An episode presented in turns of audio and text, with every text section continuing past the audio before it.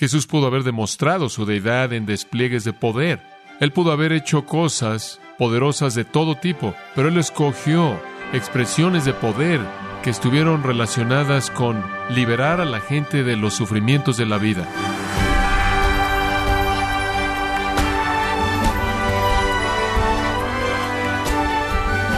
Qué gusto que nos acompañen, gracias a vosotros, con el pastor John MacArthur. Un teólogo liberal definió los milagros diciendo, todo acontecimiento, incluso el más natural y habitual, en cuanto a la visión religiosa del mismo, se convierte en milagro. Para mí, todo es un milagro. Fin de la cita. Pero, ¿acaso así definen las escrituras los eventos sobrenaturales que Jesús llevó a cabo? El día de hoy, el pastor John MacArthur, en la voz del pastor Luis Contreras, nos enseñará que los milagros que Jesús hizo eran eventos sobrenaturales. En la serie, Jesús sobre todo, en gracia a vosotros. Marcos 5, comenzando en el versículo 21, Marcos 5, es un texto que está contenido en Mateo. Mateo lo registra en el capítulo 9 y Lucas lo registra en el capítulo 8. Hay dos milagros en el pasaje, del versículo 21 al 43, y están presentados de manera interesante. Es otro de esos sándwiches emparedados de Mark. Es una historia dentro de una historia, un milagro dentro de un milagro. Y normalmente leo el texto completo y ese es un deleite y un gozo y un privilegio y una responsabilidad el hacerlo así, pero en este caso, en la narrativa, voy a dejar que la narrativa se abra a sí misma para nosotros y entonces avanzaremos a lo largo de la misma versículo a versículo, Marcos capítulo 5, comenzando en el versículo 21. Ahora, antes de que lleguemos al texto, Simplemente quiero recordarle un contexto más amplio para usted. Cualquier persona que entiende la Biblia, cualquier persona que entiende las Sagradas Escrituras, sabe que la raza humana cayó como resultado del pecado de Adán y Eva y que la humanidad en su totalidad fue impulsada al pecado. El pecado ha liberado una fuerza mortal que permea todo en el mundo, que infecta y afecta a todo ser humano llegaremos al punto de decir que literalmente domina a todo ser humano al grado que todo ser humano de hecho es un esclavo del pecado. Su fuerza es tan corruptora que contamina toda facultad del hombre y todo pensamiento del hombre y toda palabra del hombre y todo acto del hombre. La fuerza de esa corrupción es como una espiral descendente que inclusive toca la vida del hombre llevando al hombre a la enfermedad, a la tristeza, al sufrimiento, a la muerte y finalmente al infierno eterno. Y a lo largo de este proceso están las tristezas y dolores que acompañan este proceso. Debido a que este es universalmente el caso, la pregunta más grande que nos enfrenta o que enfrentamos es ¿hay un escape? ¿Hay alguna esperanza para ser liberados del pecado y sus consecuencias horrendas y eternas? Bueno, la Biblia nos da la respuesta y la respuesta es un resonante sí, sí. Sí, hay un libertador, hay un rescatador, hay un salvador, hay uno, ningún otro que Jesucristo, el Hijo de Dios. Marcos comienza su Evangelio en el capítulo 1, versículo 1, al decirnos que este libro es el principio de las buenas noticias acerca de Jesucristo, el Hijo de Dios. Ese es el propósito de Marcos al escribir. También fue el propósito de Mateo, el propósito de Lucas, inclusive el propósito de Juan. Todos tuvieron la misma meta, declarar al mundo que el único Salvador del pecado ha venido y Él es ningún otro que Jesucristo, el Hijo de Dios. Los cuatro evangelios, entonces, nos llevan a una gran conclusión final registrada en Juan 20, versículo 31, una que abarca los cuatro evangelios, estas cosas se han escrito para que creáis que Jesús es el Cristo, el Hijo de Dios, y para que creyendo tengáis vida eterna en su nombre. Cuatro evangelios escritos con el propósito de dar evidencia, prueba, con respecto al hecho de que Jesús es el único Salvador del pecado. Es Él, dicen los profetas y los apóstoles, quien revertirá la maldición. Es Él quien aplastará a Satanás y lo enviará junto con todas sus legiones eternamente al lago de fuego. Es Él quien destruirá toda enfermedad, toda tristeza. Es Él quien destruirá inclusive la muerte misma y dará a aquellos que creen en Él vida eterna para siempre, en los nuevos cielos y en la nueva tierra que Él mismo un día Él creará. ¿Quién tiene la capacidad de cumplir una obra tan enorme, tan poderosa? ¿Quién puede destruir a los demonios? ¿Quién puede destruir a la enfermedad? ¿Quién puede destruir a la muerte? ¿Quién puede crear? Solo uno. Solo uno. Uno que tiene poder sobre demonios, poder sobre la enfermedad, poder sobre la muerte, inclusive poder sobre la creación misma. Uno que puede controlar el viento, uno que puede controlar el agua, uno que puede crear órganos, miembros corporales, alimento, uno que puede destruir, por así decirlo, a Satanás y a todas sus legiones, da evidencia de su poder de hacer eso al enviar con un mandato a una legión entera de demonios que habían establecido su residencia en un maníaco en Gadara. Este es el poder sobre enfermedad. Esto se presenta de manera evidente y abundante en el registro del Nuevo Testamento de los Evangelios, una curación tras otra al grado que él expulsa la enfermedad de Israel durante el tiempo de su ministerio, poder sobre los demonios, una y otra vez, semana tras semana, día tras día desplegada poder sobre la muerte también. Y aquí en el texto que tenemos frente a nosotros, el primer registro de Marcos de una resurrección, el que da vida para demostrar que Él es la vida. Los milagros entonces fueron la revelación personal de Jesús, la manifestación, la verificación de su persona mediante su poder. Y junto con ese poder sin paralelos, se encontró compasión sin paralelos, compasión sin paralelos. Pudieron haber tantas maneras en las que Jesús pudo haber demostrado su deidad en despliegues de poder. Él pudo haber hecho cosas poderosas de todo tipo, pero él escogió expresiones de poder que estuvieron relacionadas con liberar a la gente de los sufrimientos de la vida, fuera hambre, o fuera el temor de ahogarse, o fuera posesión demoníaca, o fuera la enfermedad que afectaba, inclusive mataba a la gente. Ese poder fue acompañado siempre de compasión, porque las expresiones de su poder estuvieron llenas de misericordia hacia el dolor y el sufrimiento humanos. De nuevo resumido en las conocidas y maravillosas palabras de Juan, porque de tal manera amó Dios al mundo que dio a su Hijo unigénito. Entonces aquí, una vez más, en el relato de Marcos capítulo 5 versículos 21 en adelante, vemos tanto el poder como la compasión de nuestro Señor manifiestas. El milagro primordial aquí es una resurrección, pero en medio de esa resurrección hay un interludio milagroso que añade momentum a la expresión del poder de Jesús conforme avanzamos hacia el gran acto de resucitar a los muertos. Es un relato inolvidable. Ambas historias son tan impresionantes que si usted nunca antes las ha escuchado, nunca las olvidará. Es, como dije, un milagro dentro de un milagro. Ve al Señor Jesucristo y ve en Él una vez más la deidad, el poder que le pertenece únicamente a Dios y la pasión que es por igual característico de Él. En los versículos anteriores 1 al 20 vimos su poder sobre los demonios. Aquí vemos su poder sobre la enfermedad y su poder sobre la muerte. En el pasaje anterior, en la tormenta que él calmó, vimos su poder sobre la creación misma, el viento y el agua. Y entonces, en esta breve sección de Marcos, el poder completo de Cristo es desplegado y en cada caso expresa compasión hacia aquellos que están en temor y están amenazados. Ahora hay tantas maneras de estudiar una historia como esta, pero permítame darle algunos ganchos en los que pueda colgar sus pensamientos y para que pueda usted entender la narrativa conforme avanza. Y quiero hacerlo desde el punto de vista de la persona de Jesús. Quiero ver esto con una perspectiva que creo que nos va a ayudar a saber cómo debemos vivir en el mundo. Somos llamados a ministrar en el mundo, nos da un patrón que podemos seguir. En primer lugar, su accesibilidad. Su accesibilidad.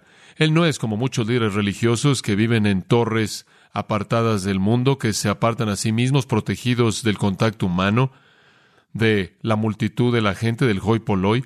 Él pasa su ministerio entero en público. Su ministerio entero es pasado en las calles, en las carreteras, en los montes, en los campos, en las sinagogas, en los hogares, junto al mar, con unos cuantos retiros ocasionales de aislamiento con el propósito de descansar, con el propósito de instruir y explicarle a sus discípulos la verdad, y algunas veces con el propósito de estar solo con su Padre. Pero él siempre regresó a las multitudes. Fue a ellos a quien él había venido y fue a ellos a quienes él se revelaría. No fue fácil. Lo aplastaban, restringían su movimiento. Marcos ya nos ha dicho antes que no dejaban que inclusive él pudiera comer. Ellos, de hecho, fueron más allá de ser un estorbo serio, amenazaron su vida. En una ocasión, de hecho, trataron de matarlo. Inclusive en su propia ciudad querían aventarlo de un peñasco. No obstante, él todavía estuvo accesible a ellos. Así es como la historia comienza en el versículo 21. Pasando otra vez Jesús en una barca a la otra orilla, se reunió alrededor de él una gran multitud, y él estaba junto al mar. Esto nos da la transición de la historia anterior. Ahora, permítame tan solo rápidamente explicarle algo.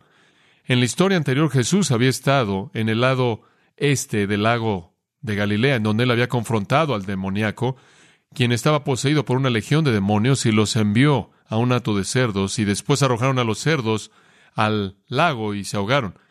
La gente ahí no lo quería. Le pidieron que dejara su país. El único que quería estar con él de esa región fue el demoníaco, quien le pidió que fuera con él, y él dijo, no, quédate aquí y ve a esta área y dile a todo mundo lo que he hecho.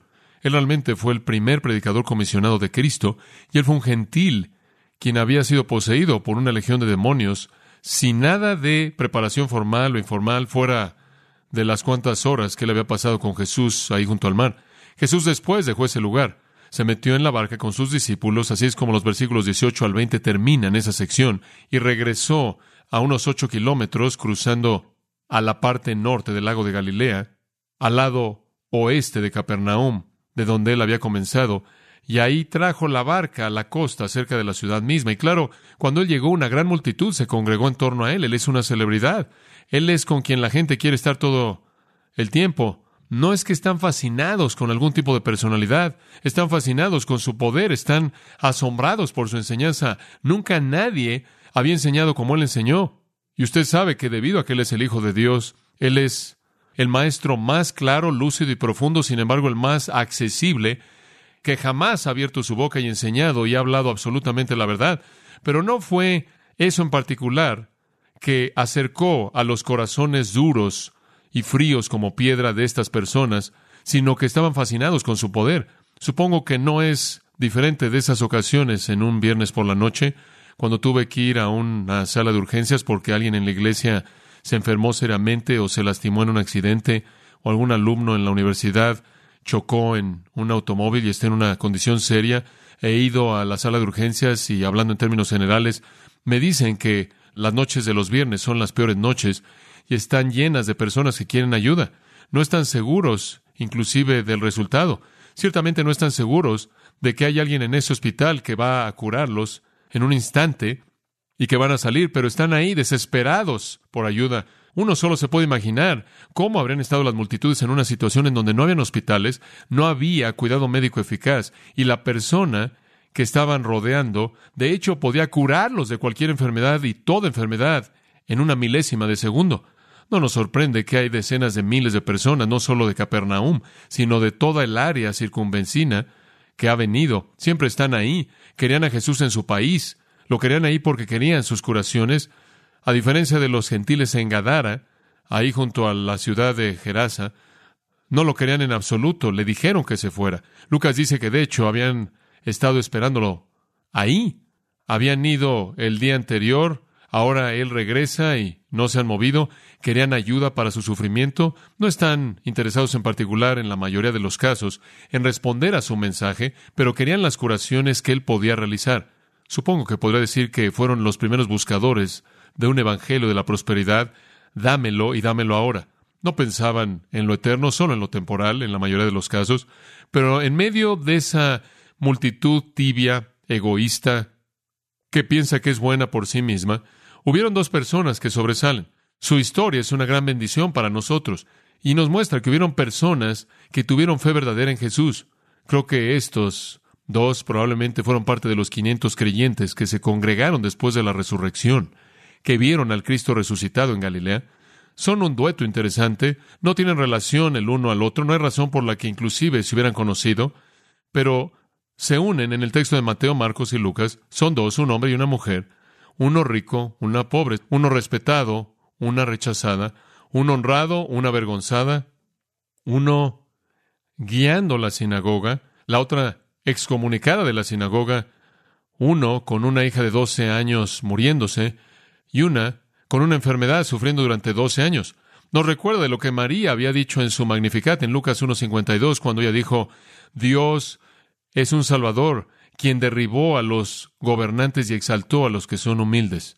Aquí está una ilustración perfecta de eso. El hombre es el gobernante, la mujer es humilde, él es humillado y ella es exaltada.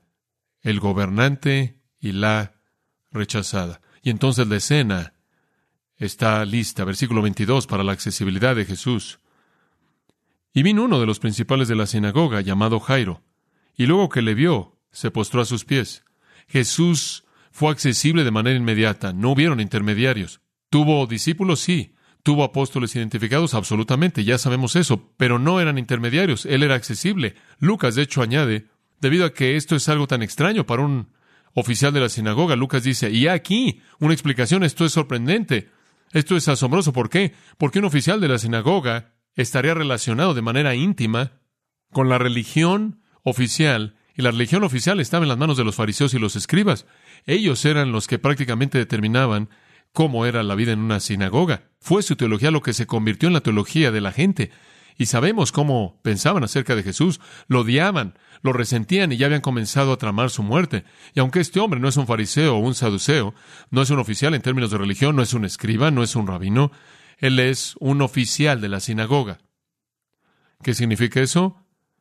Bueno, significa que en cada sinagoga había un hombre o un grupo de hombres que actuaban como los supervisores o los administradores de la vida de la sinagoga. No necesariamente eran los maestros, no obstante, eran los que cuidaban de los rollos y cuidaban de las instalaciones y administraban las instalaciones y organizaban la escuela de la sinagoga. Tenían responsabilidad de supervisión, supervisando la actividad, designando lectores, oraciones, maestros, etc. El hombre que recibía este honra era un hombre que era un hombre respetado, religioso, un hombre de devoción, un hombre de liderazgo maduro, un oficial laico local en la sinagoga en Capernaum, seleccionado por toda la gente para que fuera parte de un grupo de ancianos, normalmente de tres a siete, que proveían liderazgo. Él era la epítome de la religión oficial de Capernaum. ¿Sabía de Jesús? Oh, claro. Absolutamente él sabía acerca de Jesús. Jesús había hecho muchos, muchos milagros en Capernaum. Y milagros notables que no era posible que la gente no supiera de ellos. Inclusive los que este hombre no vio, él habría oído de ellos, como dejar que un hombre bajara por el techo de una casa, curarlo y perdonar sus pecados, y muchos más día tras día tras día en Capernaum. Y, por cierto, él pudo haber estado en la misma sinagoga en donde un incidente ocurrió en el capítulo 1 registrado por Marcos, versículos 21 al 28, en donde Jesús entró a la sinagoga, estaba enseñando en la sinagoga, y en medio de su enseñanza, un poder demoníaco habló de la boca de un hombre e identificó a Jesús como el santo de Dios. En temor y terror, el demonio se expuso a sí mismo diciendo, ¿qué tenemos contigo? Tú eres el santo de Dios. Por cierto, el único testimonio del que usted va a oír en referencia a la deidad de Jesucristo es de los demonios hasta que usted llegue al último capítulo de Marcos o al penúltimo capítulo. No hay humano que lo identifique como Dios hasta el centurión, quien fue un gentil y dijo verdaderamente este era el Hijo de Dios. El único testimonio que usted tiene de manera explícita antes de eso viene de los demonios. Sí, los discípulos a la mitad de Marcos dicen tú eres el Cristo. Estaban luchando para saber realmente quién era. Los demonios lo sabían con toda seguridad. ¿Acaso el testimonio de los demonios era verdadero, aunque venía de una fuente engañosa y mentirosa? Fue la verdad la que hablaron los demonios, junto con los milagros que Jesús había hecho y el testimonio de este poder sobrenatural de que éste era el Hijo de Dios y el reconocimiento inmediato de ese demonio a los mandatos de Jesús, abandonar ese hombre. ¿Fue todo eso parte de la obra de Dios, la obra del Espíritu de Dios en el corazón de este líder? Es realmente sorprendente que él vino a Jesús, e inclusive es más sorprendente cuando él llegó, porque cuando él se acercó, viendo a Jesús, cayó a sus pies. Eso está fuera de línea para un líder de la sinagoga, especialmente cuando él se está postrando ante alguien a quien la religión oficial quiere muerto porque creen que es un hereje. Él cayó postrado a sus pies. Mateo lo registra en el capítulo 9 y usted le ahí adoró. El verbo puede significar eso. Puede significar eso. Yo creo que esta es adoración de un corazón genuino. Yo creo que su posición de postrarse muestra su humildad, su necesidad, su desesperación y también su fe. Y eso sale en lo que él dice en el versículo 23. Y le rogaba mucho diciendo, Mi hija está agonizando, ven y pon las manos sobre ella para que sea salva y vivirá. Él, hasta donde sabemos, nunca antes había visto una resurrección. No tenemos registro alguno de que ocurriera una en Capernaum antes de esto. Él creía que Jesús podía curar a su hija, quien estaba muriendo, dice usted. Bueno, quizás él solo creyó que él podía sanarla si estaba enferma, no si estaba muerta. No, Mateo comprime la información que viene después, que vino conforme ellos se acercaban a la casa, de que la hija había muerto, en una afirmación que el hombre sin duda alguna dijo más adelante, mi hija acaba de morir, pero ven y pon tu mano sobre ella y vivirá. No, él creía que Jesús podía curarla, él creía que Jesús podía resucitarla de los muertos. Menciono esto porque quiero enfatizar el hecho de que la fe de este hombre estuvo en Jesucristo. No podía creer en la cruz, no había pasado. No podía creer en la resurrección, eso no había pasado. ¿Qué podía creer él?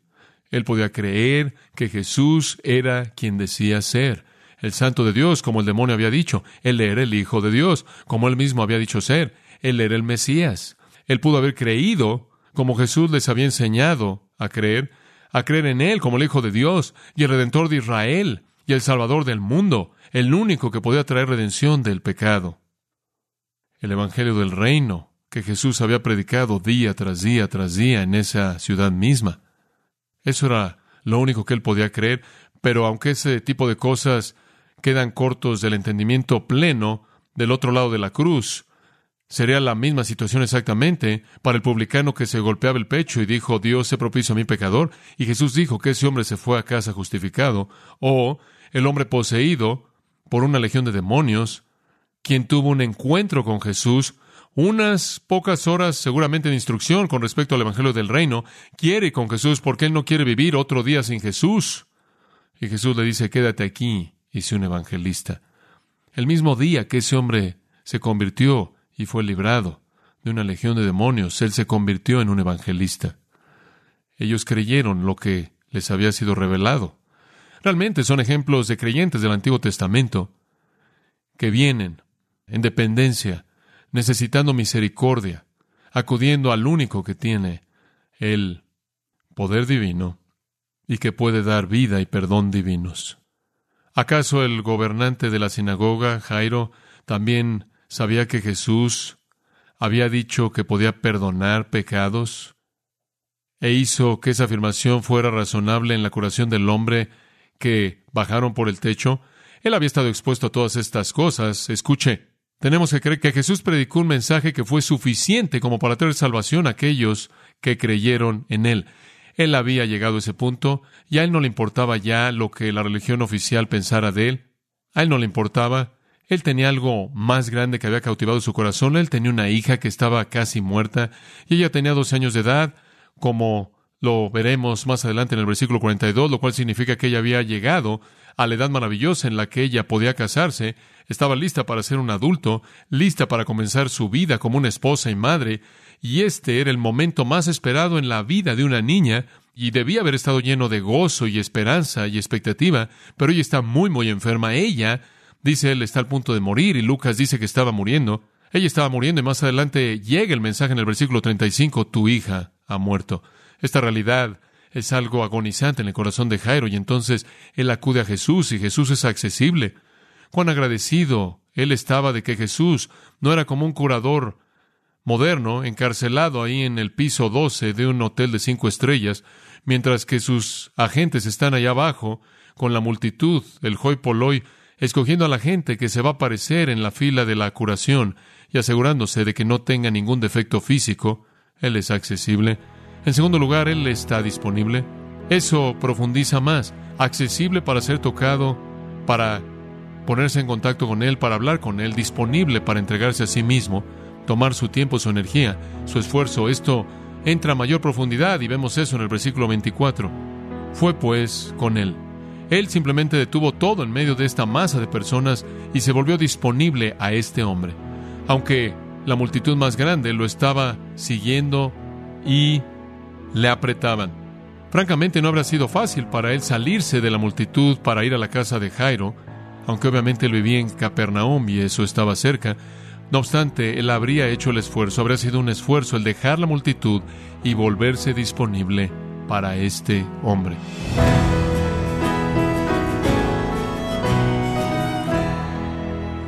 Usted ha escuchado al pastor John MacArthur, quien nos ha mostrado la compasión y el poder de Jesús con toda plenitud. En la serie Jesús sobre todo, aquí en gracia a vosotros. Estimado oyente, quiero recomendarle el libro Jesús y los Evangelios, el cual contiene sermones del pastor John MacArthur acerca de Jesús, su vida y su ministerio. Adquiéralo en la página de gracia.org o en su librería cristiana más cercana.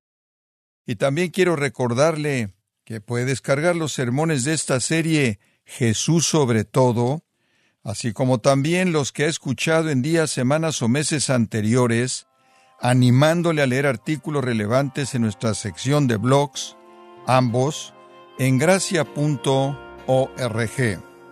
Si tiene alguna pregunta o desea conocer más de nuestro ministerio, como son todos los libros del pastor John MacArthur en español o los sermones en CD que también usted puede adquirir, escríbanos y por favor mencione la estación de radio por medio de la cual usted nos escucha en gracia a vosotros. Es importante conocer no solo el país y ciudad de donde usted nos escucha, sino también la radio. Para quienes contactan nuestro ministerio por primera vez, pueden solicitar una copia del mensaje de promoción sin costo alguno, un mensaje por oyente únicamente. Si usted vive en los Estados Unidos o Puerto Rico, escríbanos a Gracia Vosotros, P.O. Box 4000, Panorama City, California 91412. O puede escribirnos a través del siguiente correo electrónico radio arroba Queremos agradecerle su tiempo y sintonía en nombre de John MacArthur y del personal de este organismo e invitarle para que nos acompañe en la próxima edición y así juntos continuar desatando la verdad de Dios un versículo a la vez en gracia a vosotros.